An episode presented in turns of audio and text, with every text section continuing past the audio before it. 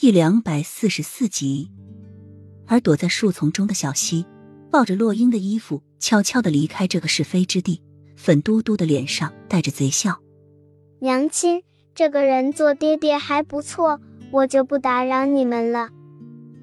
他早已经打听好了，慕容锦齐都第一富商幕府的大公子，俊逸非凡，飘尘若仙，天生对数字敏感。七岁那年无意间接触到账本，就能一眼将账本中的疏漏看出。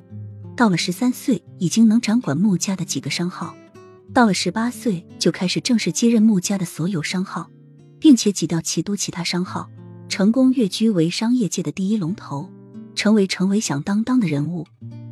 一时间，前来提亲的人都将自己的门槛踩断几根。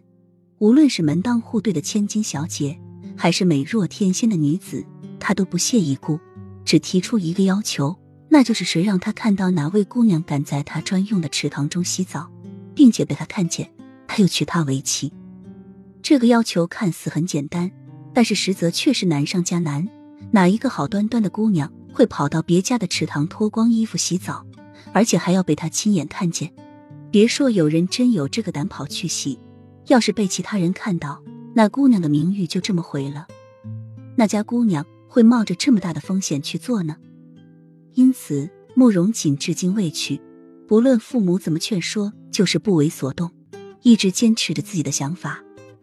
因此，他特意设了这个局，让娘亲自己跳下去洗，然后被慕容锦看见。他们之所以能轻易的进来，就是因为自从慕容锦提了这个要求之后，莫老爷子特意将院门打开，好方便那些姑娘进来。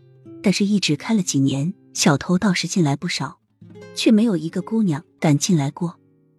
希望他的无敌娘亲不要让他失望，将这个靠谱的爹爹给拿下，那以后他们的小日子不用愁了。洛英是怎么也没想到，他竟真的被儿子卖了，而且还是当场交易。你不要过来！洛英由着身体向后退，眼光却向四周搜索着，毫无小溪的半点身影。给你清白费，给你名誉费，给你精神损失费，但是总得让我看个够啊！慕容锦嬉笑着朝洛英游去，细细的眉角荡着微笑。